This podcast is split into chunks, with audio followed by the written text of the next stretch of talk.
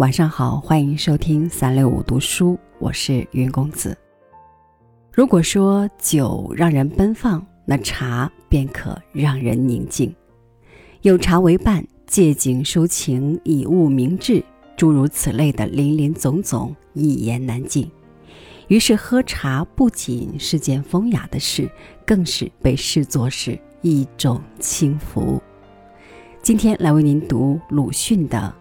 喝茶，一起来听。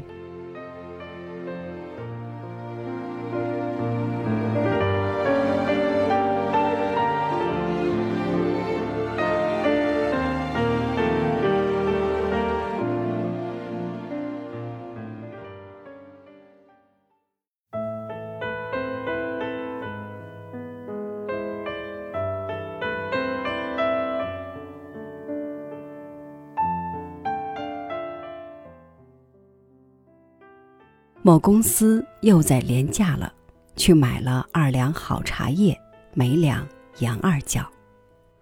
开手泡了一壶，怕它冷得快，用棉袄包起来，却不料郑重其事来喝的时候，味道竟和我一向喝着的粗茶差不多，颜色也很重浊。我知道这是自己错误了，喝好茶。是要用盖碗的，于是用盖碗。果然泡了之后，色清而味甘，微香而小苦，确是好茶叶。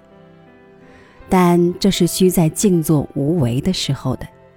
当我正写着吃教的中途，拉来一喝，那味道竟又不知不觉地滑过去，像喝着粗茶一样了。有好茶喝，会喝好茶是一种轻浮。不过，要想这轻浮，首先就需有功夫，其次是练出来的特别的感觉。由这一集所谢的经验，我想，假使是一个使用精力的工人，在喉干欲裂的时候，那么即使给他龙井芽茶、竹兰熏片。恐怕他喝起来也未必觉得和热水有什么大区别吧。所谓秋思，其实也是这样的。骚人墨客会觉得什么悲哉秋之为气也，风雨阴晴都给他一种刺激，一方面也就是一种轻浮。但在老农却只知道每年的此季就要割稻而已。于是有人以为这种细腻锐敏的感觉当然不属于粗人，这是上等人的牌号。然而我恐怕也正是这牌号就要倒闭的先生。我们有痛觉，一方面是使我们受苦的，而一方面也使我们能够自卫。假如没有，即使背上被人刺了一尖刀，也将茫然无知觉。直到血尽倒地，自己还不明白为什么倒地。但这痛觉如果细腻锐敏起来呢，则不但衣服上有一根小刺就觉得，连衣服上的接缝、线结、布毛都要觉得。倘不穿无缝天衣，他便要终日如芒刺在身，活不下去了。但假装锐敏的，自然。不在此例。